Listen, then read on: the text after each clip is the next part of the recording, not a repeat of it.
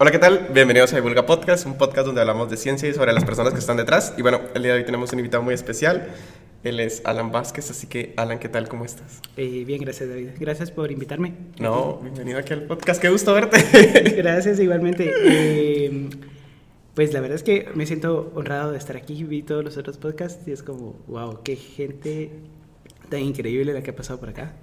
Sí, hay mucha gente muy pro, muy pro aquí en Guate, que no, no siempre está en Guate, pero, pero que nació en Guate. Ajá, exacto. Hay, hay, una fuga de cerebros, más que todo en mi área.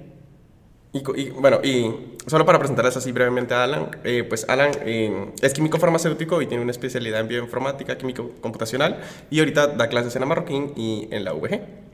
Entonces, Alan, ¿cómo, ¿cómo, definirías tus intereses en la ciencia? ¿Cómo sería un breve resumen de quién es Alan y, y qué hace Alan? Wow, eh, pues yo soy Alan Vázquez, soy químico farmacéutico, pero ahí es donde ¿Qué? empieza la, la disyuntiva. Porque ¿Y por qué disyuntiva? Yo me gradué de químico farmacéutico, Ajá. pero yo no trabajo como de químico farmacéutico, ¿verdad? Yo trabajo como eh, lo que se llama científico de datos, ciencia uh -huh. de datos y química computacional.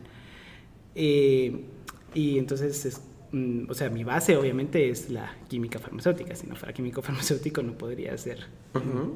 nada de esto, ¿verdad? Pero eh, ya como que estoy bastante alejado de, de, de, lo que es. De lo que es, ajá.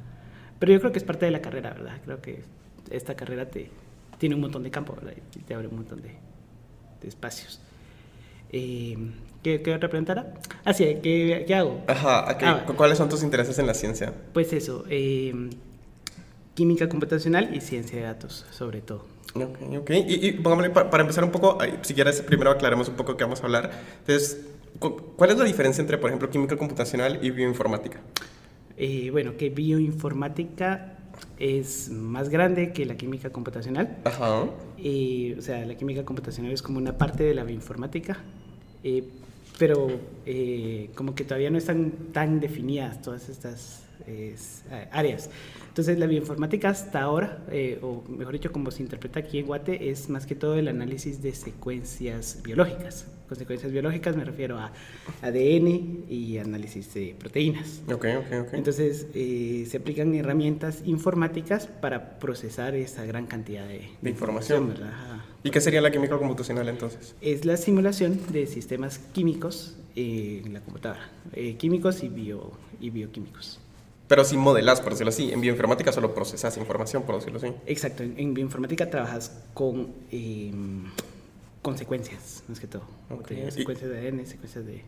¿Y, ¿Y, cómo fue que empezaste acá? O sea, es un poco complejo, ¿no? Porque, ¿o hace cuánto tiempo llevas ya en esto? ¿Cómo fueron tus inicios? Mira, yo creo que empecé un poco como por curiosidad, porque eh, tal vez fue desde que llevaba química orgánica, en segundo año de la U, cuando me empezaron a enseñar todo esto de la quiral, quiralidad, de el ciclexano y de que los eh, axiales y los ecuatoriales y Ajá, la, sí, la sí. inversión de la silla. Y yo pensaba como que esto estaba bien chilero, pero es difícil de explicar y es difícil de imaginar.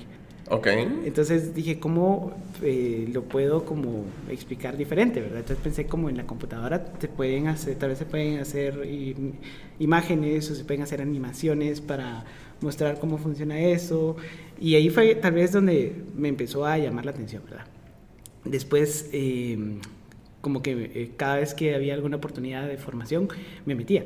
Porque aquí en Guatemala, mm, pues no existe la, la carrera. Hace poco uh -huh. existió la carrera en la del Valle, de bioinformática, ¿verdad? Ay, de verdad. ¿Y, Eh, ¿y qué le pasó? Eh, la salaron. A ver, a ver. Y, y, y póngale, si, si, uno, si uno se plantea, a ver, si uno se plantea, yo quiero hacer química computacional. ¿Cómo, cómo se hace esto, por decirlo así?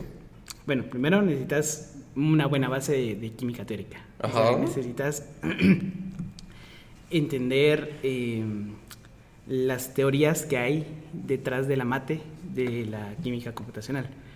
Eh, porque lo que pasa es que la idea es simular sistemas eh, biológicos o sistemas químicos, ¿verdad? Pero uh -huh. para simular esto, eh, pues es una, es una como modelización de la realidad, ¿verdad? Entonces tenés que haber observado previamente cómo funciona la realidad y para poder luego modelarla, ¿verdad? El problema es que la realidad es súper compleja, ajá, ajá. muy compleja. Entonces hay, eh, o sea, dependiendo de qué tan, de qué tanto eh, nivel de teoría le quieras meter a tu simulación, uh -huh. así se te puede complicar un montón. ¿verdad? Ok. Entonces, digamos, lo más complicado serían los métodos cuánticos, a partir de que, que se basan en la ecuación de Schrödinger, del movimiento de los electrones. ¿Y, y qué quisieras modelar usando eso, por, por decirlo así? Con eso se modelan, por ejemplo, eh, orbitales, orbitales de electrónicos orbita- eh, eh, excitados y como fundamentales, digamos, en estado fundamental como en estado excitado. Ajá. Entonces, ponerle, puedes calcular eh, cuánta energía se requiere para que este electrón promueva a Ah, ah, un estado. Entonces, como que puedes saber si un compuesto te va a absorber eh, luz en esta longitud de onda o así por medio de, de- de esto. También puedes como eh, perdón, modelar reacciones, modelar reacciones químicas como tal. Y modelan interacciones, digamos, entre una partícula y otra, ¿verdad? Un ion y un electrón o un, eh, un ciclo aromático que es eh, hidrofóbico con un ¿qué? aminoácido de una proteína que también es hidrofóbica, ¿verdad? Entonces, eh, la idea es eh, esto, ¿verdad? Mode- modelarlo para poder hacerlo por medio de la computadora. Pero para esto, como te digo, tenés que tener también eh, un montón de conocimiento de la teoría que hay detrás de esto. ¿verdad? Porque si no entendés que es un compuesto aromático, si no sabes cuáles- qué aminoácidos son hidrofóbicos, qué aminoácidos son aromáticos, así, no. Y, y, y pongámosle como al final, como, como dijiste, es como una simulación de la realidad, pero no es la realidad. Entonces, eh, por ejemplo, ¿por qué yo escogería hacer como mi, mi experimento a través de, de química computacional y no hacerlo en la realidad? Pues ahora es, fíjate que es parte de un montón de, de, de- de procesos de investigación. Perdón, yo te digo, ponele, un arquitecto, antes de hacer su edificio, lo modela en la computadora. Ajá. Y, pues, ¿qué otra carrera se me puede ocurrir? Eh, bueno, quedémonos con el arquitecto. Entonces, ¿por qué si ellos, por ejemplo, un arquitecto, un, físico, un ingeniero, eh, lo hacen, por qué nosotros los químicos, eh, los farmacéuticos, no lo haríamos, verdad? O sea, y se- precisamente se trata de eso. Imagínate que tú para hacer un- un- una investigación de un nuevo medicamento, de un nuevo fármaco, tenés que eh, sintetizar un montón de moléculas diferentes, probarlas después in vitro, in vivo, eh, como querrás, ¿va? Entonces, eso es costo. Ajá. Entonces, la química computacional te puede ayudar a reducir tus chances, mejor dicho, a, a aumentar sería, no, a reducir tus chances de error, digamos, eh, y aumentar, pues, obviamente, tus chances de éxito, ¿verdad? Si ya lo modelaste, Ajá. entonces, eh, ya sabes que esta molécula, pues, tiene buenas interacciones y lo demás, pues, eh, entonces ya des- descartas un montón de moléculas que definitivamente sabes que no van a ir ahí, que no, que no van a tener eh, interacciones, y entonces ya solo sintetizas y pruebas eh, in in vitro o in vivo las que, eh, tiene, las que tienen eh, actividad. Obviamente no te estoy diciendo esto ya, con, esto ya no vamos a hacer pruebas in vitro, ya no vamos a hacer, pruebas en animales, ya no vamos a hacer pruebas en humanos, y todo va a ser en computadora y después ya vamos a sacar vacunas, ¿verdad? No, eh, no, ¿verdad? O sea, eso es un paso dentro de la investigación. Pero, y, y pongámosle, eh, era, era lo que platicamos antes. O sea, al final, como es una simulación de la realidad, pues no tomo todas las variables de la realidad, sino que Ajá. selecciono unas, las que según yo son imp- más importantes, o las que puedo medir más que todo. Ajá. Entonces, al final, ¿qué, qué tan fiable es esto que, que hago mi simulación de química computacional y me dicen, mira, esta molécula no y esta sí? ¿Qué tan fiable es esto? No podría ser que al final esta sí y esta no. Pues, en primer lugar, tenés, acuérdate que después de esto tiene que haber una validación experimental. Ajá. Y en segundo lugar, ya han habido como validaciones cruzadas que se han hecho para observar y, mm, qué tanta correlación hay. Resulta que es, basta- que, que es bastante buena. Eh, incluso hay medicamentos ya en, en uso que han sido diseñados mediante esta técnica, hablando de medicamentos, digamos. Otra cosa es que también tienes que conocer tus limitaciones, o sea, como químico computacional, por ejemplo, si vas a hacer una dinámica molecular eh, cuántica, ponele ab initio que le dicen, o de primeros principios, sabes que lo más que puedes modelar son eh, 100 picosegundos de, de movimiento de las moléculas. Ok. Y pico segundo, no sé si te si No, no, está- me agarraste perdido. Está un segundo, está microsegundo, que es la milésima parte, está nanosegundo, que es la millonésima parte, y luego está pico, que es como una mil millonésima parte de segundo. ¿Y qué puede pasar en, ese, en un pico segundo? Ah, pues a nivel, eh, ¿qué? A nivel molecular pueden pasar muchas cosas. O sea, ¿Cómo pueden qué? pasar reacciones, pues, los, los electrones se mueven rapidísimo. Ah, bueno, ejemplo. pero... Eh, Ajá. ¿Qué? Eh, Dime. Eh, va, ah, una cosa, por ejemplo, el, el- ¿cómo se llama? El plegamiento de proteínas, por ejemplo. Esto es difícil de, de- porque no es un proceso tan rápido, es un proceso mucho más, eh, mucho más largo, digamos. Te digo mucho más largo en el orden de los micro, milisegundos más grandes. Eh, entonces, eh, sabes que, por ejemplo, esta técnica que te mencioné no la vas a usar para esto, ¿verdad? Sí, sí. Entonces, pero existen otras. Entonces, en química computacional existe una, una gran cantidad de técnicas, ¿verdad? Desde técnicas que se basan en inteligencia artificial, eh, técnicas que se basan, como te digo, en simulación de movimientos, técnicas que solo se, valen- se, se basan en, en en interacciones y, y topología. Ajá. Entonces, eso. Y, y- pero y ponete co- como si yo dije, bueno, me gusta la química computacional, quiero hacer química computacional, ¿cómo empiezo? O sea, es como complicado porque ponete, puedo tener, si soy, si soy, ponete, si soy químico o de ciencias de la salud, por decirlo así, tengo como una base de, de cómo funciona la, la biología o la bioquímica, mejor dicho. Ajá. Pero o sea, si soy de informática, por ejemplo, es al revés. Tal vez sé programar, pero no tengo ni idea de cómo es lo demás. O sea, cu- ¿cuál sería un mejor punto de partida? O, o ya estando al final, ¿cómo empiezo? Igual, porque me imagino que, un, no sé, un ingeniero de sistemas no, no creo que sepa mucho hacer de, de o sí. Eh, no, pues resulta que poco, porque eh, resulta que hay, que hay que enseñarles, o sea, obviamente Ajá. ellos saben programar, o sea, te pueden programar una computadora y si tú les decís necesito esto y esto, te lo pueden hacer, pero eh, al contrario, o sea, como tú dices, les falta la otra parte, les falta la parte biológica, las partes. ¿Y qué es lo más difícil de aprender, por decirlo así? Uy, no sé, o sea, ahí sí que de- no, no lo sé, esa es una buena pregunta. ¿Qué te costó más aprender a ti? Porque primero me imagino que empezaste con la parte química y después te pasaste a la, Fíjate que lo que más me cuesta a mí, siento yo, es la mate, la mate de las... la mate de los cálculos. Ok. porque eh, porque es bastante es bastante avanzada. Es, es mate bastante avanzada y ponerle tú sabes que solo llevamos tres mates y, y llegamos apenas entonces, entonces, eh, ya cuando te empiezan a hablar de, de ecuaciones diferenciales de las derivadas de las así verdad De- es, entonces eh, se vuelve se vuelve complicado verdad entonces, eh, eso, tenés que, tenés que aprender, tenés que eh, leer bastante, ¿verdad?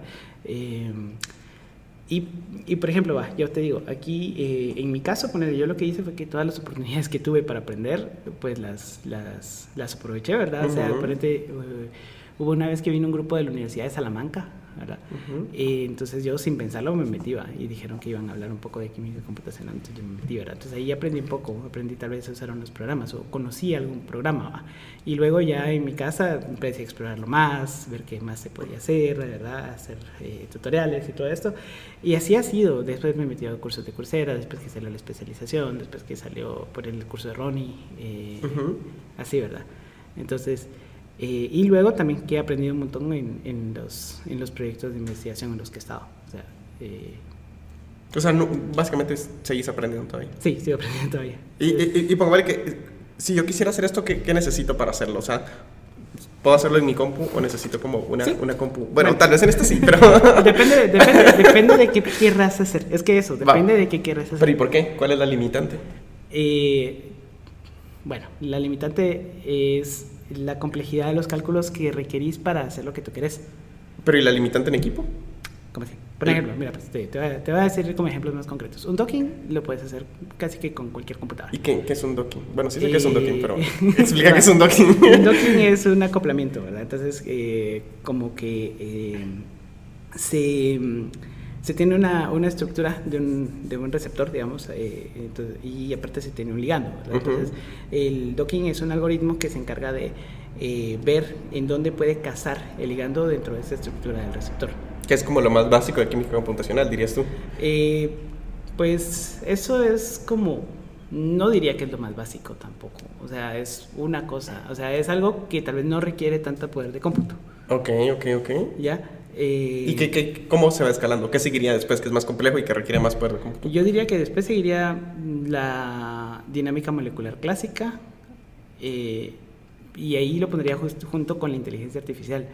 O Machine Learning, porque, pero ahí hay requerimientos diferentes. Bueno, el Machine Learning requiere mucha memoria RAM, Ajá. porque hace miles de matrices y, y entonces las guarda, las va guardando todas en memoria, porque ponerle compara este segmento de ADN con este otro segmento y hace una matriz. Luego avanza un poquito y hace otra matriz, así.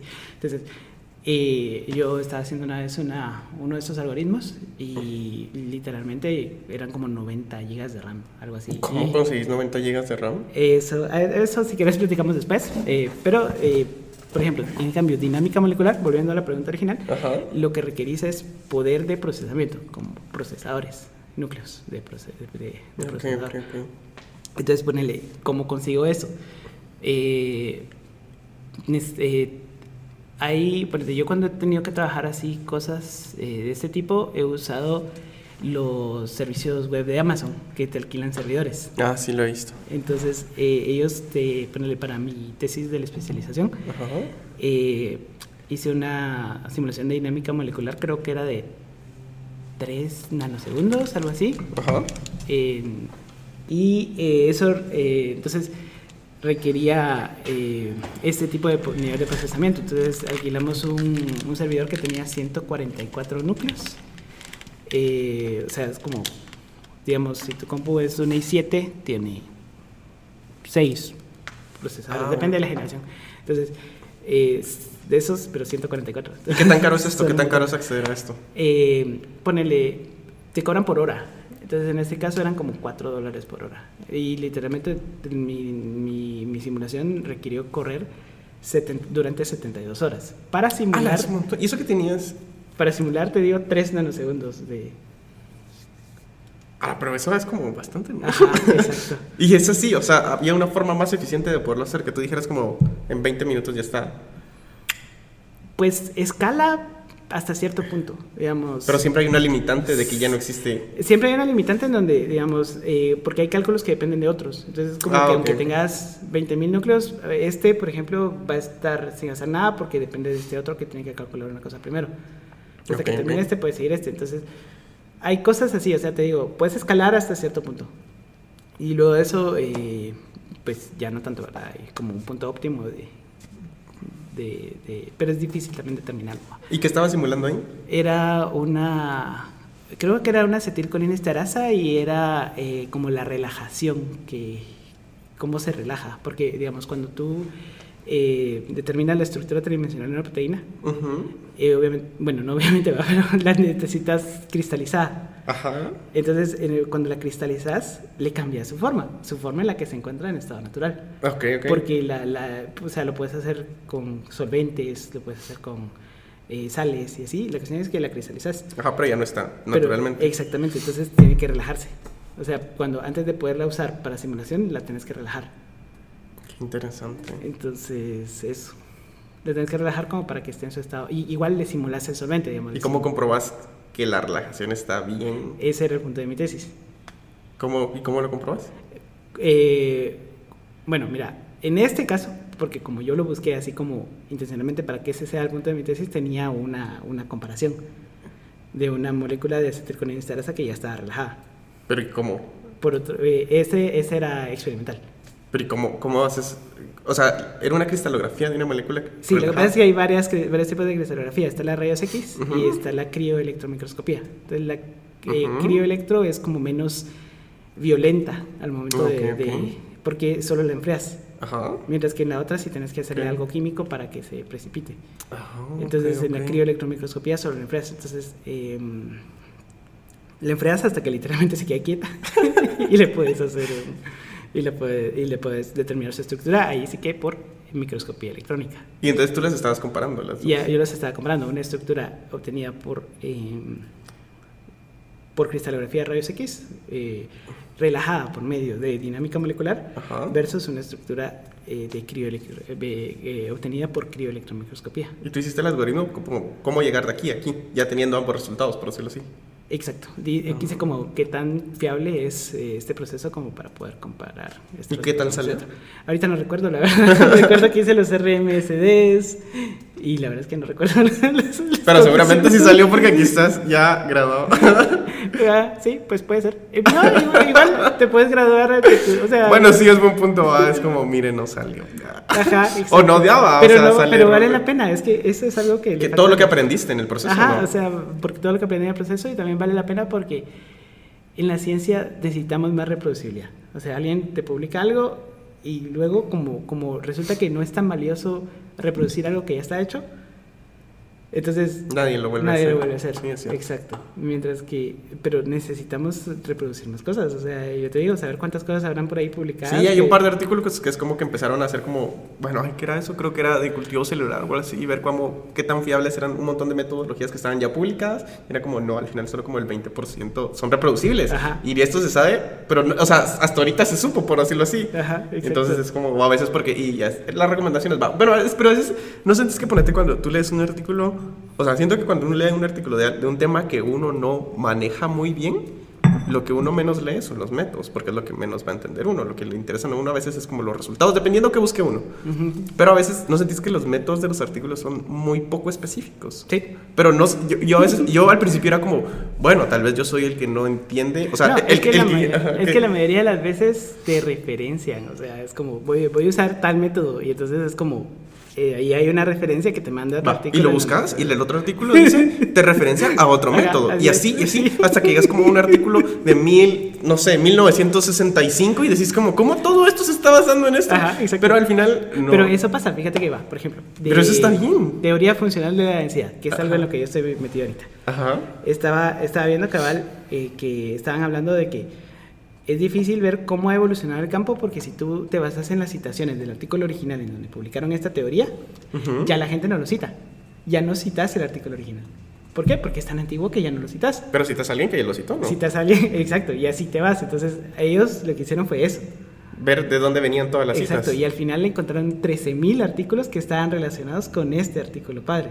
Que es súper viejo. Es un montón, ajá. ¿Sí? Eh, no, bueno, sí, sí, es súper viejo, 1970 y algo, creo. ¿Y qué tan correcto es esto? O sea, ¿Qué es- esto está bien, o sea, está, está bien, porque al final te dicen, no, ponete todos te dicen así como, se va, se va a citar algo que, siga, que cite algo que sea, no sé, del 2010 para acá, que está bien, pero al final todos los que están en el 2010 están citados en otro más viejo, en otro más viejo, en otro más viejo, entonces nunca hay como un corte real de... Porque, pero es que también, o sea, se supone que sí tienes que usar lo más nuevo. Entonces, Ajá, sí, pero nunca hay como todo lo... No sé, uy, sabes que lo más chistoso que a veces ponete, me pasó, yo estaba leyendo ese método y él se, se citaba otro artículo que era de él. ah, Entonces, que también, y él ponía, se usó tal método y se citaba otro artículo que era de él Ajá. también. Y así, entonces al final era como, daba una vueltecita en todos sus artículos Ay, y solo horror. faltaba cerrar como el círculo donde se citaba. Entonces era como, nunca Es- te explican cómo lo hizo de verdad. pero eso, eso también es, es autocitación y también es para tener más citas, ¿verdad? Sí, para que tu pero- aumente. No sé, uno esperaría que eso lo- en la revisión de pares así como, mire, explique mejor sus métodos o, o mire, eh, no se puede basar en este artículo que está, Ujú. que está basado en tan viejo, no sé. No sé. No lo es, sé. es- es un tema muy interesante que uno se da cuenta cuando va leyendo. Ajá, Es ajá. un tema bien interesante, sí. Pero a veces eso también evita que las cosas sean como reproducibles, no sé. Sí, es verdad. Y tampoco hay como... no- bueno, no sé cómo está, pero a ver, ¿qué tan, ¿qué tan estandarizada está la química computacional? Esa es una buena pregunta. Porque suponete, si tú quieres hacer un docking, hay muchas formas de hacer un docking. Sí, hay muchas formas de hacerlo. Entonces es como, ok, yo quiero hacer un docking para tal cosa. Que puedes hacerlo de muchas formas. ¿Cuál es la mejor? O sea, y al final, ¿qué haces? ¿Haces ¿Usas la que todos están usando?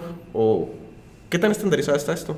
¿O es como muy vago? Solo es como, yo creo que esta me puede funcionar, o, o pruebas todas. ¿Qué No, harías? es más o menos así como dijiste. O sea, usas la que tengas a la mano. O sea, y usas alguna que se ajuste a lo que estás haciendo. Porque ponele, si quieres hacer un docking y resulta que tu ligando se une a un metal que Ujú. está en un compuesto de coordinación, hay algunos programas que no te lo van a, que no te lo van a hacer.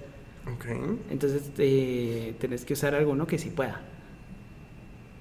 Entonces, así. Y te vas, o sea, bueno, y eso lo sabes hasta que ya probaste. Hasta No, que ya sabes es- usar los programas, ¿no? Eh, más o menos, pero como, como tú decís, ves, ves, ves qué, otra, qué cosas han hecho otros autores, digamos, qué, qué han hecho.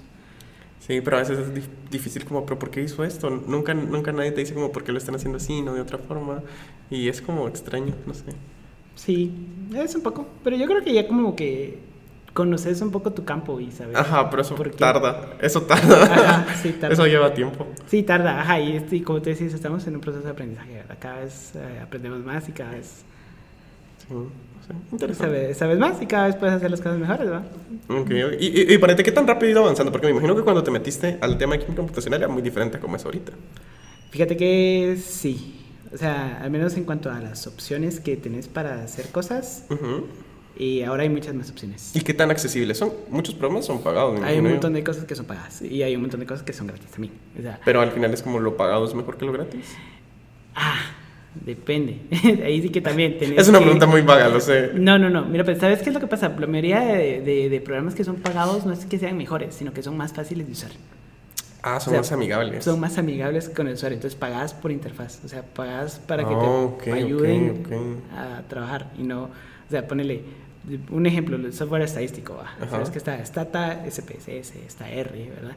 Entonces, ponele, es- en Stata es, es como bien fácil, digamos. Meter los datos, hay un menú que te dice como que, ah, quiero hacer esta prueba y quiero hacer esto. así. Cambio en R todo lo tienes que programar. Sí, no es muy fácil usar R. Ajá. Entonces, Pero R es gratis. R gratis, exactamente. Entonces, pero luego te vas a, a- a como que el hecho de que hay una comunidad de, de- de ciencia libre, es que, no, no de ciencia libre, sino de software libre, y eso a mí me encanta también, como la filosofía que hay detrás del software libre. Yo en mis cursos, por ejemplo, siempre uso software libre. ¿Y cuál, y cuál es la filosofía detrás del software libre? La filosofía del software libre es que el conocimiento debería ser público y que eh, no deberían de cobrarte por, por, por conocimiento. Ok, ok. Entonces, eh, hay un científico, hay un, no, en realidad es un programador que es Richard Stallman, que también es el fundador de la Wikipedia, que, que cree eso, ¿verdad? Y él, y él que fue el que empezó con esta licencia pública de uso de Ah, la ok. licencia, la General Public License, Sí, eh, GNU, que es para que puedas con- co- compartir tu contenido en Internet eh, y que otras personas lo puedan usar, ¿verdad?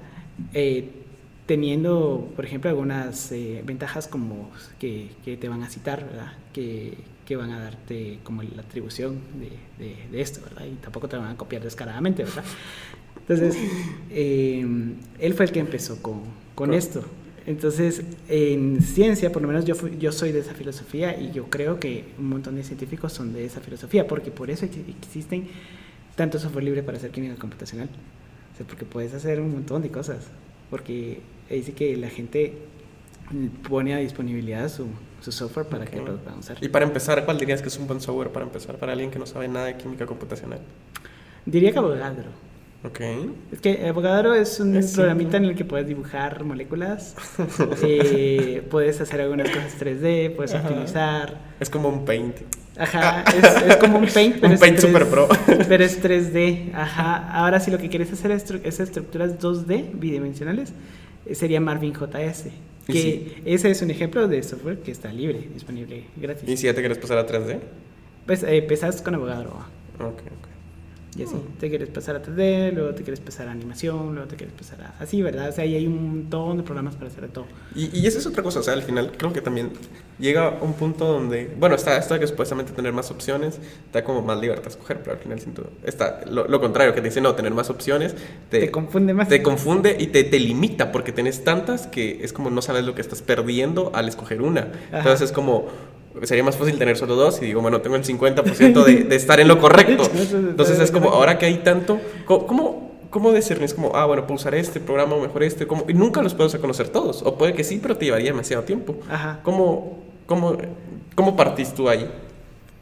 Mira, pues, por ejemplo, yo ya tengo como mis programas que yo conozco y uso. Ajá. Entonces, eh, aunque hay otras opciones, eh, o sea, yo, yo como que eh, en parte siento que también me he especializado en, en esos programas. Entonces Ah, los ok, ok. conozco y sé cómo funcionan y sé las limitantes que tienen y las ventajas que tienen y así.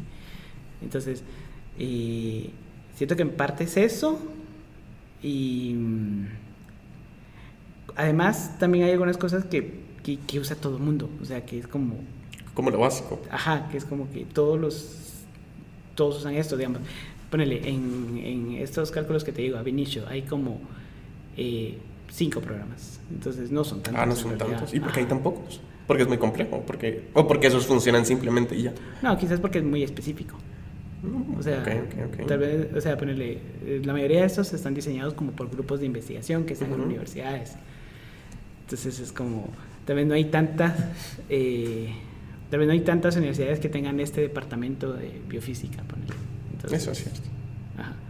Entonces, eh, ellos hacen su software y, y también ellos mismos a veces lo siguen mejorando, ¿verdad? Entonces, hay, hay algunos software que se han quedado desactualizados. Ponele, antes había uno para docking que se llamaba Molegro y ya no lo siguieron. O sea, sí, hay algunos que se abandonan. También por el hecho de que son libres, ¿verdad? O sea, eso también es una desventaja del software libre, que como no hay ingresos, no Sí. hay plata por medio, ¿verdad? Entonces, eh, el programador, por lo puede abandonar. porque- Necesita vivir. Exactamente. Necesitan que comer. Exacto, ajá, aunque hay mucho, hay también un poco de ego atrás, o sea, ¿por qué un programador va a trabajar de gratis? Eh, ponele, puede ser simplemente ego, o sea, como que es mi software. Eh, Pues, pero hice, eh, así, ¿verdad? ¿Crees que está mal? ¿Cómo? ¿Crees que está mal tener ego? No, lo- no está mal. Pero, ¿y Pero es entonces? un impulso, o sea, Es un impulso, eso de sí los impulsos, o sea, ¿por, por qué lo vas a hacer? ¿Por qué vas a trabajar gratis? Sí, ¿Por porque es vas a- como mío. Ajá, es como mío y... Es como mi hora, ¿no? Ajá, exacto, algo así. Como tener un hijo, es mío. Ajá, Esa, exacto, algo Está así. bien, está bien. Es, es algo así como eso. Y, y si quieres hablemos, ahora hablemos de, de los proyectos en, en los que has estado. ¿Cu- ¿Cuál ha sido como el proyecto más difícil en el que has estado que, que tú dijiste como, uy, no? A- hablando de química computacional, el más complicado que, en el que has estado. Mm, pues no hay ninguno que diga como, uy, no. La verdad es que cuando me he metido a los proyectos ya conozco un poco de acerca de eso. como ¿Sabes a qué meterte? Ajá. No te pones la soga al cuello solito. Ah, a veces sí, creo que te, co- te pones la soga al cuello. Porque cuando te ha pasado, ¿qué, qué, qué, qué, estabas haciendo cuando dijiste como... Em, a ver, te puedo hablar de este, del de Redcap. Ajá, a Ponele. ver, a ver. Em, Va, ¿qué, qué, qué fue este y, y por qué? Va, te voy a decir. eh, bueno, estaba, bueno, yo trabajo en una facultad de medicina, ¿verdad? Ujú. Entonces, eh, ahí pues doy el curso de bioinformática, ¿verdad? Ujú. Y entonces en este curso de bioinformática, eh, pues por dar ese curso, eh, una, una doctora, que de hecho es la jefa del departamento de trauma del Roosevelt, Ah, ok, eh, ok. me habló, mire Alan, usted me puede ayudar con, con esto y esto, ¿verdad? Era un, era una base, básicamente quería montar una base de datos. Ajá. Y yo ya sabía de un software muy bueno para base de datos que, que, que funciona, ¿verdad? Pero el problema es que eh, yo sabía usar el software. Pero en ese caso tenía que irme desde lo más básico, te digo, desde tener un servidor con Linux. Sí, tenías que hacer no solo el software, sino hacerlo físico también, el equipo. No, no, no. ¿O a qué te Porque también fue, también fue, también es alquilado, digamos. O sea, Ah, ok, ok. Desde, desde un, o sea, desde un sistema operativo en blanco Ajá. Entonces, partís como instalando los requerimientos, ¿verdad? Instalando MyS- MySQL, PHP, Apache, que se Ok, llama ok. web, después de eso va como el código, después de eso van como las conexiones. O sea, eh, sabía un poco, o sea, sabía el software de base de datos porque lo había instalado, lo había usado ya, perdón, y eh, sabía sobre servidores porque los, eh, los utilizo, ¿verdad? Para hacer los cálculos, te digo. Ajá, pero eh, ponerle hacer que código para servidor funcione en... O sea, es era como un- un- algo diferente a lo que había hecho, digamos, nunca había hecho eso. ¿Y qué, por qué una base de datos? ¿Qué era lo que se quería hacer? Ah, era, pues son datos de pacientes, digamos, es eh, llevar un registro del, porque eh, estaba, eh, es un proyecto, es un proyecto del NIH, de hecho. Eh, entonces te- tenían iPads, tenían este servidor, eh, entonces para, todo esto era para eh, poder hacer un registro de este departamento del hospital, ¿verdad? Ok, ok. Entonces, em, eso. ¿Y qué, y qué pasó? ¿Qué? Pues al final lo logré. o sea, lo, lo- lo- lo logré y todo, está corriendo, ahí está. ¿Y todavía funciona el...? Sí, ahorita, sí, está. De hecho, ahí ya han salido dos publicaciones de, de esto. De, De los datos que se recopilan en el departamento de, la- trauma del Roosevelt. Ajá, exacto. Y, y está, está en uso, ¿verdad? Se están pagando cuatro médicos registradores. Ah, es Eh, bastante. Ajá, pero digamos, todo esto está financiado por el NIH. Entonces, em, se- eh, ellos como que recopilan los datos, meten las cosas y todo lo demás. Eh, entonces, eso. Pero ahí también tiene, esto, tiene que ver eso que te digo de que, ponele, porque este proyecto antes tenían, eh, creo que habían contratado a una empresa o no sé, pero habían hecho algo que no les era funcional. Ajá. Entonces, em, Pues precisamente porque tal vez habían contratado personas que sabían de la parte de software, Ajá. pero que no sabían de la parte de, ahí sí que de estar en un hospital, ¿verdad? De que sí, es un buen punto. Ajá. Entonces, eso. Y, y eso se- y ahorita, pero el proyecto sigue y póngame esta base de datos es- se quiere extender a más departamentos del Roosevelt. Por el momento, ahí está. O Ya sea, no hay, por no no hay más presupuesto. Sí, ajá, por el momento está así y está funcionando. No sé qué irá, qué irá a pasar después y todo lo demás, pues solo, solo sé que está y está funcionando. ok, ok. Y. ¿Qué te diré? Eh, de vez en cuando todavía me toca como eh, capacitar algo cuando se contrata, por ejemplo, un nuevo registrador, como Ajá. que, eh, enseñarle cómo se usa y todo lo demás. Ah, Y, y bueno, y si quieres hablemos del otro de tamizaje in silico. Ah, va. ¿Qué- de, de qué fue este proyecto? Mira, pues este proyecto eh, viene de una de un estudio que ya había hecho antes el grupo de la doctora Suri Cruz, Ujú. en, en donde identificaron tres eh, eh, y elucidaron la estructura de tres moléculas de Litzea guatemalensis, laurel, que eh, tenían actividad antiinflamatoria. Ok, ok. Eh, ya había sido demostrada en vivo. Digo, ya se, sabía, ya se sabía cuáles eran las moléculas y ya se sabía la bioactividad. Lo que no se sabía era el mecanismo. Ajá. Como que, ¿cuál es el mecanismo por el cual estas tres moléculas pueden eh, tener una actividad antiinflamatoria? ¿verdad? Entonces, en este caso, lo que pasa es que, ponele, eh, sabemos que la cascada de la inflamación lleva un montón de cosas. O sea, lleva un montón de enzimas, lleva un montón de Es, receptores. es bastante complicado aprendérsela. Ajá, es bastante. Y, y eso que solo estás viendo, tal vez es una partecita. Sí, solo ves la cascada, ¿no? Como Ajá. todo el mecanismo de la cascada detrás No, de... vale, te voy a decir cómo, cómo, por ejemplo, se forman las células que luego van a eh, producir las citoquinas para la inflamación. Sí, por ejemplo, sí. porque al final, bueno, te, te menciono eso, ahorita vas a saber por qué. Ajá, ajá. Va, porque la idea era, tenemos estas tres moléculas, tenemos la cascada de la inflamación y queremos ver en dónde estas moléculas pueden actuar dentro de esta cascada de la inflamación. ¿Verdad? Ok. Entonces, eh, Es es una pregunta compleja. ¿Cómo inicias ahí? Ahí inicias eh, precisamente enumerando todos los posibles receptores que pueden haber. De ¿verdad? todas las posibles moléculas. De todas las, eh, todos los receptores y enzimas que podrían estar involucradas en esta cascada. Ajá. ¿verdad? Entonces, luego eh, ves cuáles de estos ya cuentas con una estructura tridimensional. Ah, o sea, al final estás limitado por los datos que existen sobre Estás esto. limitado por los datos experimentales que existen, porque, digamos, puede ser que, que simplemente la, la estructura en donde se acoplan no, No esté todavía cristaliz- elucidada, ajá. ajá, cristalizada, elucidada. ¿Y, y cuántos? Y, bueno, y- Al final encontramos 66 eh, receptores posibles. ¿De cuántos? Casi. ¿De cuántos esperaban? No, no, ese, ese era- ese es el total, digamos, del- del- de todos los que están. Ah, bueno, bueno, ¿cuántos esperábamos? Ajá. Ah, Si todo estuviera elucidado, ¿cuántos tendrían que haber habido? quizás unos 90 y algo. Ah, bueno, pero es un buen Ajá, porcentaje. es un buen porcentaje, sí. Sí. Hay varios aviones hoy. pero es un buen porcentaje, o sea, es más Ajá. del 60%. Exacto, sí. Y, y- y después probas uno por uno. Después uno, por- uno por uno. Entonces, ponele ahí ya, ya empezaste en que, bueno, yo lo puedo hacer en software libre, Pero en este caso usamos software pagado. ¿Por qué? porque eh, era mucho. O sea, tenía tres, eh, te- va, de cada, de, de estas estructuras, luego, las relajamos. O sea, tenías que relajarlas, así como te expliqué, eh, que eh, las, las relajas para ver cómo, se, cómo sería realmente su estructura en, en, en solvente, temperatura, eh, por ejemplo, en, en plasma, digamos, y en la temperatura humana, por ejemplo, 37 grados centígrados. ¿verdad? Entonces las, eh, las relajadas, de ahí tomamos cinco muestras de cada de, de esas estructuras ya relajadas, cinco muestras posibles. Entonces ese número de enzimas se multiplicó por 5, ¿verdad? 66 por 5. y luego probar cada uno de los tres, eh, ¿qué? Tres eh, moléculas que te digo que tenían la bioactividad con eh, cada una de estas. Entonces, eh, ese número lo multiplicas otra vez por 3. Ujú. Entonces, al final son un montón de documents que hay que hacer. Y es correcto. Básicamente Y- es tiempo de procesamiento. Este procesamiento y aparte es tiempo tuyo, porque eh, ponele, si, si, si, si hubiera usado software libre, cada uno se hace a mano, tendría que haberlo hecho a mano. Eh, entonces, mientras que con, eh, eh, con este software privativo que usamos, eh, me permitía pues eh, correr los correr digamos para cada pareja de mm, metabolito receptor hacer un docking entonces hacía 15 en uno, digamos. Ajá. Luego, luego el procesamiento de datos es otra cosa, porque cada docking te da 10 posibilidades de... 10 posibilidades de 10 posibles poses, entonces tenés que verlas, como que verlas, inspeccionar visualmente.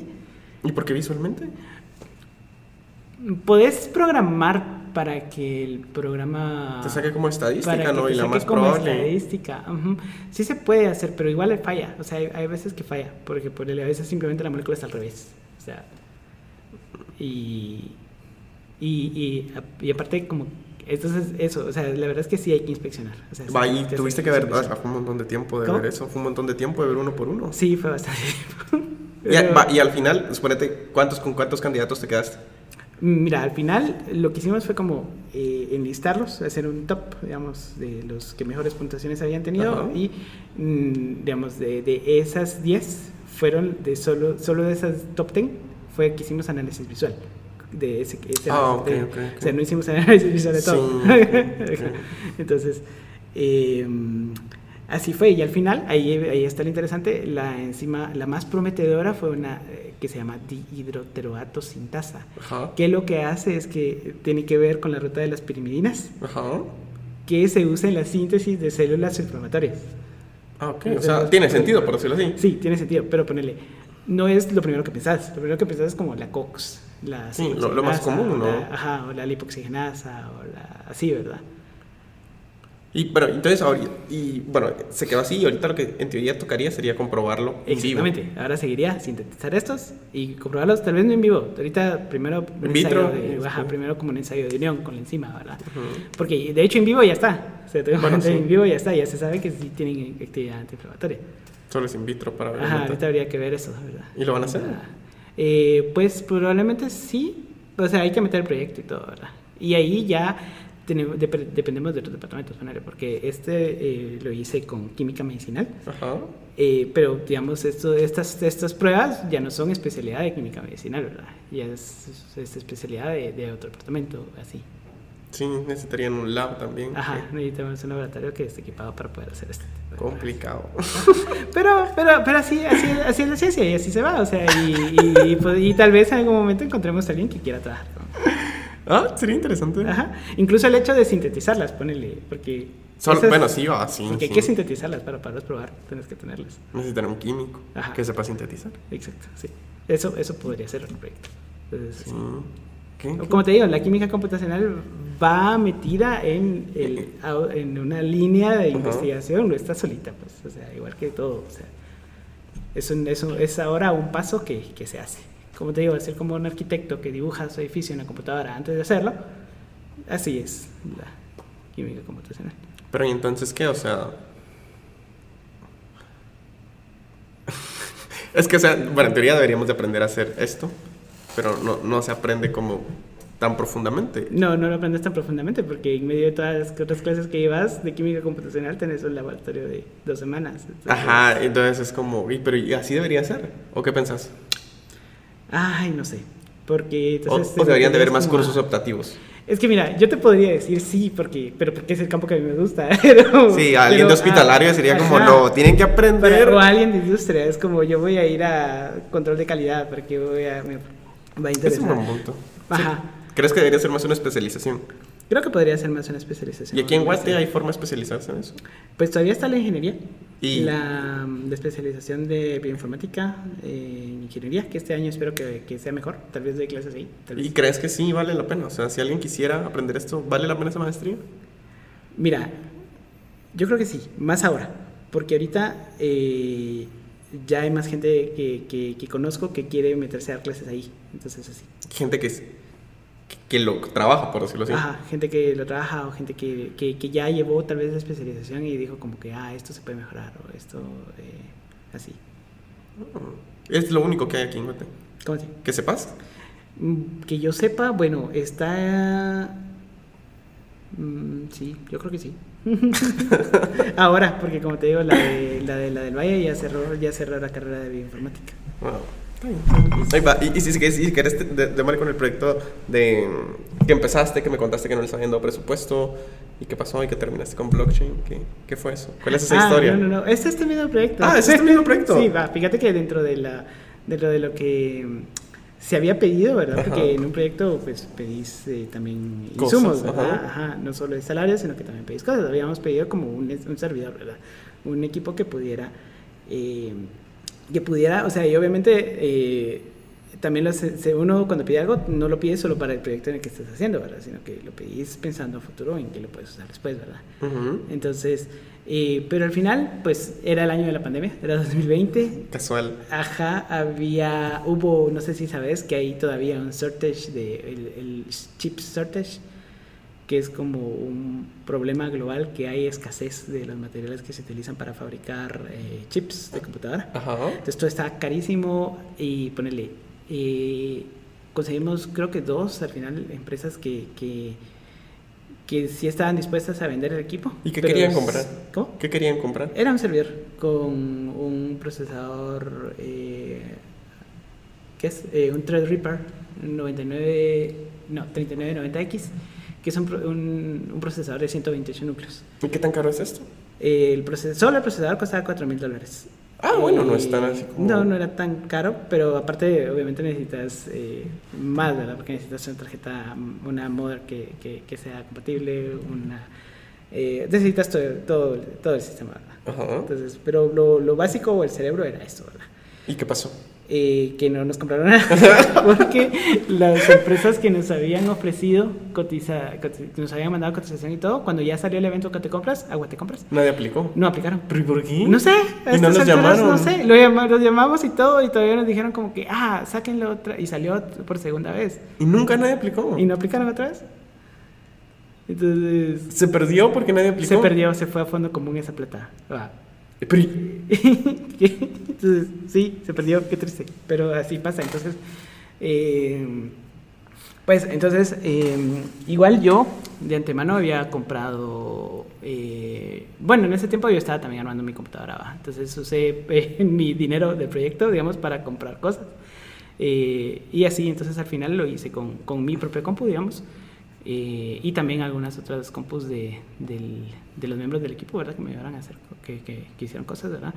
Eh, por ejemplo, de las dinámicas moleculares no las distribuimos, ¿verdad? Ujú. Entonces, alguna, eh, yo hice algunas, eh, Y lo dejabas corriendo tu compu ahí. dejaba con el compu, exacto. Eh, Luego, ¿qué?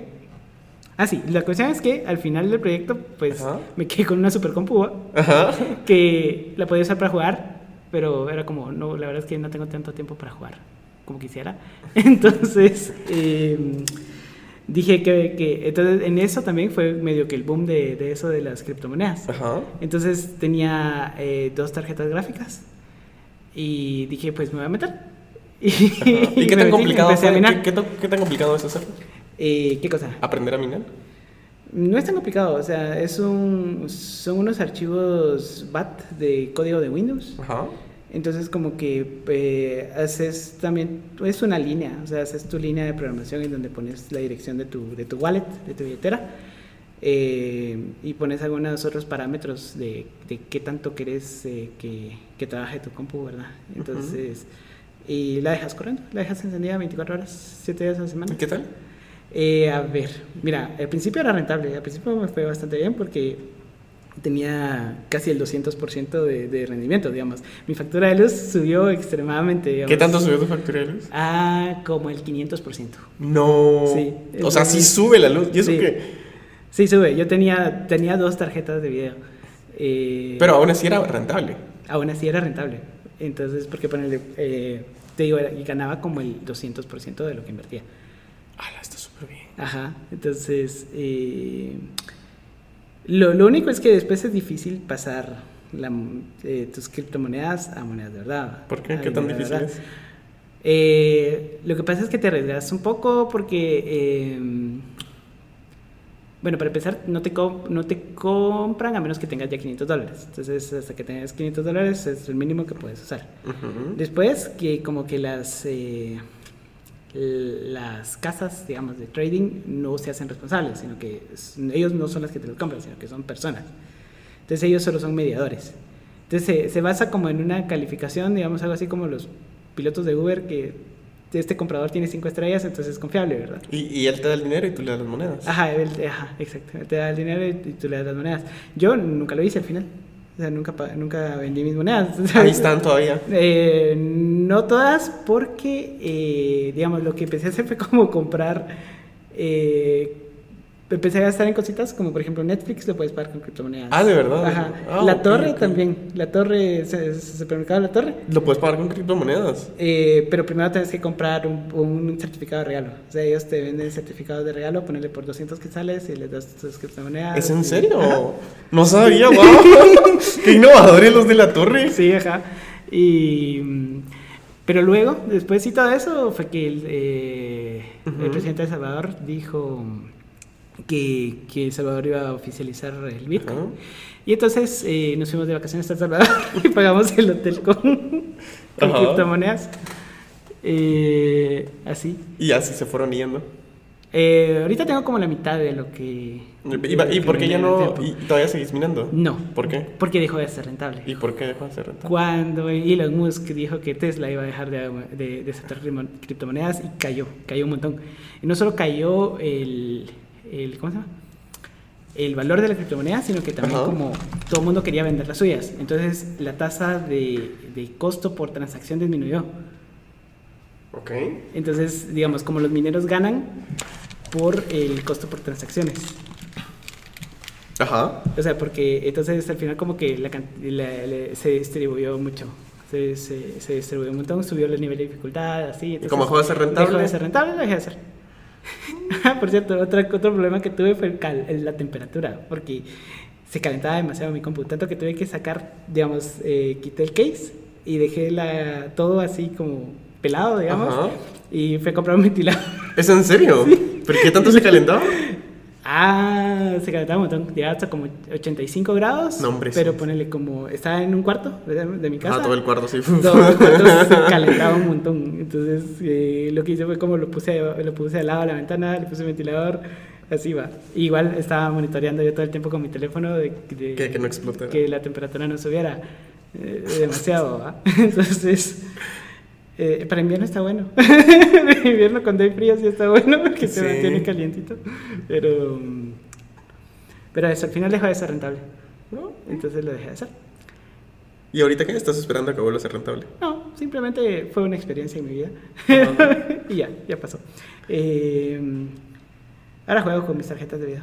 No, le, le, le regalé una a mi hermana y mm, la otra sí la tengo yo, pero la uso para jugar. Y ahora que voy a estar en otro proyecto de investigación, pues la ¿Y, de qué trata tu proyecto? Eh, es en orgánica. Se llama, eh, bueno, es, el proyecto en general es una síntesis de un polímero Ujú. eh, que puede liberar colorantes catiónicos en agua, o sea, hacer como Mm. una liberación controlada de, de estos colorantes. ¿Y por qué quisieras hacer eso? ¿Cómo así que por qué quisieras hacer ¿Por qué eso? quisieras hacer un polímero que libere canti- cantidades controladas de colorantes? Más que todo es lo contrario.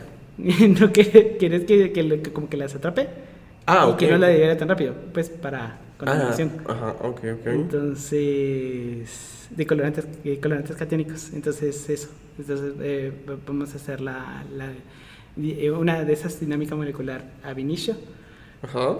para eh, ver, ahí sí que para explicar por qué es que.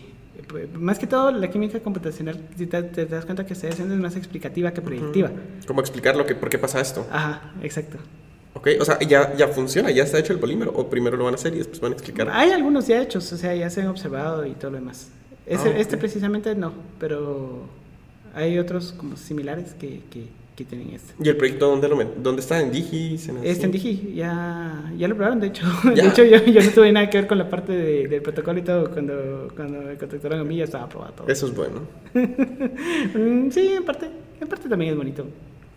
¿Y, y qué, qué? Bueno, y ahorita estás en este proyecto y, y qué, qué viene para ti como en este campo? ¿Qué quisieras hacer? ¿Quisieras Ah. especializarte más? Fíjate que lo que quiero hacer ahora es meterme a realidad virtual. Ajá. Eh, en la Marroquín he estado. Eh, por, eso, por eso voy los lunes, porque eh, todos los lunes tengo, eh, digamos, tengo, eh, me prestan los lentes una hora Ujú. y he estado probando, ¿verdad? ¿Qué has estado probando? Eh, hay un programa de química computacional en- para estos eh, lentes, que son los óculos. Ujú. Entonces, he, he estado probando a ver qué se puede hacer, ¿verdad? Más que todo es como, ¿qué puedo hacer? Porque fijo, cálculos, mm, estas cosas no tienen el nivel de, de, de la capacidad de procesamiento para hacer cálculos, pero visualización sí. Entonces, justamente esta parte que te digo de que hay que hacer análisis visual, Ajá. si lo pudieras hacer en realidad virtual sería increíble, porque... o sea, Sería toda una experiencia. Sería toda una experiencia, de hecho. Ajá. Entonces, eh, eso es a lo que quiero meterme ahora, digamos. En, eh, sería como lo siguiente. Tal vez los últimos dos años he estado más concentrado en inteligencia artificial y ahorita me quiero meter a, a eso, a, a cómo poder implementar esta realidad virtual a- al, al, ¿a qué? al acervo de, de herramientas que tengo eh, de química computacional. Más que todo se me ocurre para eso, visualización y también mm, para docencia puede servir. Entonces, eh, ahorita lo que quiero hacer es comprar mis óculos, ¿va? Ujú. Y así que voy a comprar los míos. Eh, al principio era como, voy a usar estos, pero ya ahorita quiero, quiero los míos para poder seguir eh, O sea, avanzando. sí, sí le ves futuro, por decirlo así. Eh, pues, a mí me va a servir. Ajá. Eh, ahora, eso de que, que dice Mark Zucker- Zuckerberg que el metaverso es el, es el, el futuro y que el 2022 es el año del metaverso. Y que no Está, sé está un poco, ok. Ajá, exacto. Eso, eso ya es como, mm, no sé. Muy, muy especulativo. Ajá, es muy especulativo, ¿verdad? Y obviamente a ellos les conviene porque ellos son los que venden los. Entonces, eh, pero eso, eso quiero, quiero comprar mis lentes, quiero ver qué más puedo hacer en este, en este, en esta área. Ujú. Eh, y a corto plazo es eso. ¿Y, a- y a largo plazo? Eh, ay, algún, algún día cuando saque mi maestría sí quisiera eh, hacer un doctorado fuera, tal vez porque ni modo pues, tengo que salir para poder aprender. ¿Y de qué? Eh, siempre en- Eh, en química teórica y computacional. Siempre en, más que todo la parte teórica siento que me falta bastante. O sea que sí, fijo, te quieres dedicar a la academia, por decirlo así. Sí, creo que sí. O sea, llevo desde que nunca he trabajado en otro lugar que no sea la academia. Eso es interesante, sí, eso sí es cierto. O sea, solo he trabajado en universidades y en investigación, ¿verdad? Entonces creo que es eh, lo que Ajá. eh, ¿qué? lo que voy, lo que voy a hacer. Y ya que has trabajado bastante en academia, en varias universidades, ¿qué, qué perspectiva le ves a esto de, de química computacional y bioinformática? O sea, ¿qué tanta seriedad se le ve al tema? Aplicado, no, aplicado obviamente a... Pues te voy a contar algo. ¿Qué? Yo cuando estaba haciendo mi maestría acá en plantas medicinales, el primer tema que metí fue de química computacional. Ajá.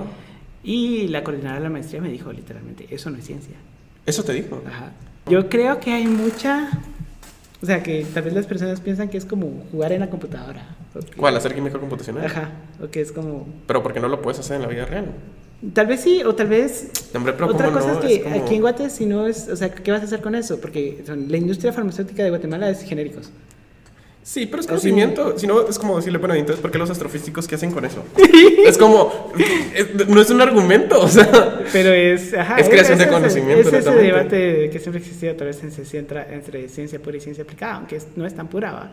¿Cuál? ¿Química computacional? Ajá. No, eso es ciencia aplicada, se podría decir. Ajá, exacto. Lo que pasa es que, no sé, creo que hay personas que, que, que como no lo conocen, lo rechazan. Entonces, ¿Y en qué tanto entusiasmo le hacen los estudiantes cuando ven esto? También hay, ¿Hay rechazo? hay algunos que lo rechazan, hay unos a los que les gusta. ¿Y por qué? ¿Por qué crees que es el rechazo? Yo siento que el rechazo muchas veces es por falta de eh, experiencia en el uso de computadoras como tal. O sea, es como código y es como Saber programar y cosas así, casi nadie sabe, pero qué horror, hay Sí, que es escribir en vez de hay que escribir líneas de código, o en sea, vez de redactar. en vez de eh, hacer clic. Entonces, Sí, porque usas software libre, entonces siempre es Ajá. programar. ajá, hay muchas cosas que se programan, ¿verdad? Y, y es que no te vas a poder escapar, o sea, Tenés que saberlo, Tienes ¿no? que saber, ajá, tienes que saber, porque, mm, o sea, ponete, eh, este proyecto que te conté de, de- del hospital, o sea, hubieron muchas cosas que tuve que programar. Hay Porque no, no, no todo lo tenés hecho, por decirlo así ya. o, o ponele, hay mucho software que, que otros programadores hacen, pero para poder implementarlo tienes que, Adaptarlo. ajá, tienes que hacer comandos, tienes que conectar unas cosas con otras. Así, ¿verdad? Entonces, sí, le- mm, yo creo que les da miedo la programación. Y Puede ser. Tal vez sí, o no sé, no sé. Pero entonces, ¿qué, qué dices? O sea, ¿cómo, cómo le ves futuro? Bueno, o sea, Tal vez la pregunta no sea si le ves futuro aquí en Guatemala, porque teóricamente debería. de Fíjate tener que, futuro. bueno, yo tuve ahorita, por ejemplo, también, eh, tuve, como te digo, hay, hay algunos estudiantes que sí, o sea, yo tengo ahorita, tuve dos tesistas que, ala, increíble, me encanta cómo, cómo aprendieron, cómo Ajá. ejecutaron sus proyectos, o sea, mucho De tesis. Ajá. O sea, mucho fue iniciativa de ellos Ajá. también, como que, ah, voy a, voy a hacer esto. Es no que uno se emociona bastante. Es como, no, uno cree que lo puede hacer todo. No, pero, pero ellos aprendieron un montón. Sí, y es sinceramente yo te digo, ellos dos son promesas de la química computacional en Guate. Ah, de verdad, tan así. Ajá, sí, yo te digo así. Y ya ahora hablemos de lo que te dije, de la fuga de cerebros. O sea, aquí qué? ¿Ya se fueron los dos? No, no, no.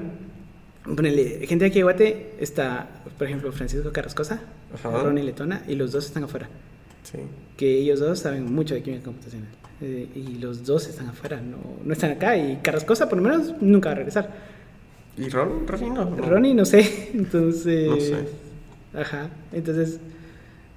Bueno, pero es que es como. Eso, eso es fuga de cerebros. Sí, es un- sí. Esta gente no, no se queda acá. O sea, entonces. Pero es que también, ¿qué puedes hacer con eso acá? eh, va, Trabajar en un banco en ciencia de datos. Esa es la cuestión. O sea, tenés que hacer docencia e investigación. Porque No en lo privado, bueno, podrías, o sea, con tus conocimientos, con los, esos conoci- conocimientos de programación que adquirís, Podrías trabajar en. podrías trabajar de programador, podrías ciencia de datos, en- lo que Ajá, querrás. exactamente. Eso sí, es verdad. Pero digamos, ya la química computacional como tal, creo que sí tiene muy poco campo en industria, por ejemplo, prácticamente nada. Eh, porque te digo, la industria de guantes de genéricos. Sí, o tendría que ser una industria muy pionera, por decirlo así. Ajá, tendría que ser, ajá, una industria primera que esté dispuesta a invertir. Esa es un buen pregunta, porque, o sea, mira, ese es un buen punto, porque si tenemos industria, hablando farmacéutica, tenemos industria que tiene departamentos de investigación y desarrollo. Que hacen Pues- estabilidad, Ajá. que hacen estudios de estabilidad y formulación. Sí. Formulación, no te digo Pero deberían de tener a alguien que hiciera química computacional, ¿no? Probablemente, o sea, ahí en, for- en formulación y en estabilidad podría aplicarse, la- podría Ajá. aplicarse esto. Pero no debería ser como debería de.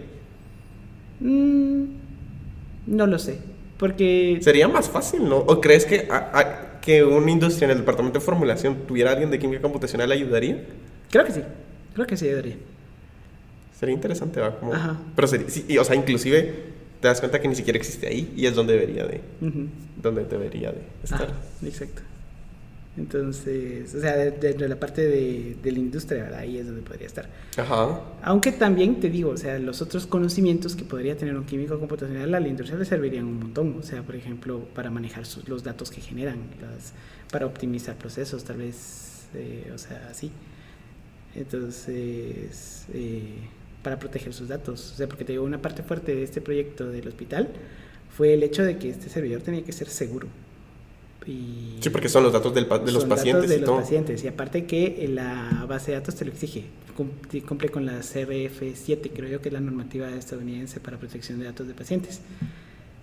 Entonces, Y- eh, ¿Y qué cómo? Pero bueno, al final es un poco extraño que sea seguro porque al final siempre lo tienes que subir. No es físico. pero nadie sabe la dirección. Esa es el- la primera capa de seguridad que tiene esta base de datos. Pero es ahí está, ni- o sea, en ni- algún momento está- no, ni- tú la sabes. me- la dirección IP, o sea, ni siquiera tiene dominio. Corre directamente sobre la IP. 192.128.3.5, por ejemplo. Sí, pero bueno, nadie la sabe en teoría. O sea, solo los que lo usan. Ajá. Y ni siquiera los, ni siquiera los, ¿cómo se llama esto? Los eh, recolectores de datos, ¿cómo se llaman? Sí, data collectors. eh, porque ellos usan una aplicación. Entonces, Bueno, esa es la primera. ¿Y después? eh, SSL, Ajá. que es que todo viaja encriptado. Digamos, desde el iPad en donde se recolectaron los datos hasta el servidor en donde se van a almacenar, o que viajan encriptados. Del otro lado se, de- se, se desencriptan y así, ¿verdad? Y aparte, por ejemplo, eh, yo soy el administrador de la base de datos, está la investigadora principal. Y digamos, si luego se, se necesita un analista de datos, se le puede dar acceso, pero se le da acceso desidentificado. Digamos, no puede ver los números de API, no puede ver los números de registro de los pacientes, no puede ver los nombres. Sí, porque es información. sí, Ajá, sí. exacto. Entonces, eh, un, yo te digo, un químico computacional podría hacer ese tipo de cosas, aunque también un ingeniero en sistemas, un programador podría hacerlo, ¿verdad? Pero, Interesante. Sí, pero una empresa, por ejemplo, una industria farmacéutica podría contratar a un químico computacional y se ahorra al ingeniero en sistemas. Eso fue cruel. pues, no sé, no, tal vez no. está bien, está bien. ¿Al- ¿Algo más que quieras agregar, Alan? Eh, pues, nada, solo decirle a los, tal vez, muchachos que, me- que nos estén escuchando que si les gusta algo, que, que se dediquen a eso, o eh, que, que, que le pongan esfuerzo, ¿va? Porque aunque crean que aquí en Guatemala no van a tener salida laboral, o crean que aquí en Guatemala no hay nadie que les pueda enseñar, eh, pues si le ponen suficiente empeño, pueden aprender ellos por su cuenta. Lo que sí es que aprender por tu cuenta Está complicado. requiere, o sea, un profesor te puede enseñar en una hora lo que por tu cuenta puedes aprender en una semana completa, ¿verdad? O más. Ajá. Es que sí, eso es como la ventaja de tener un tutor o un profesor. es como te ahorra, tie- te ahorra tiempo por, Esfuerzo. por- ajá, por su experiencia, básicamente. Exacto, sí. Ok, bueno. Pero mil gracias por haberte venido, Alan. De nada. No, Gracias a ti por sí. invitarme. No, gracias, gracias, gracias a la gente que nos escuchó y bueno, nos vemos la próxima semana. Un abrazo. Y bueno.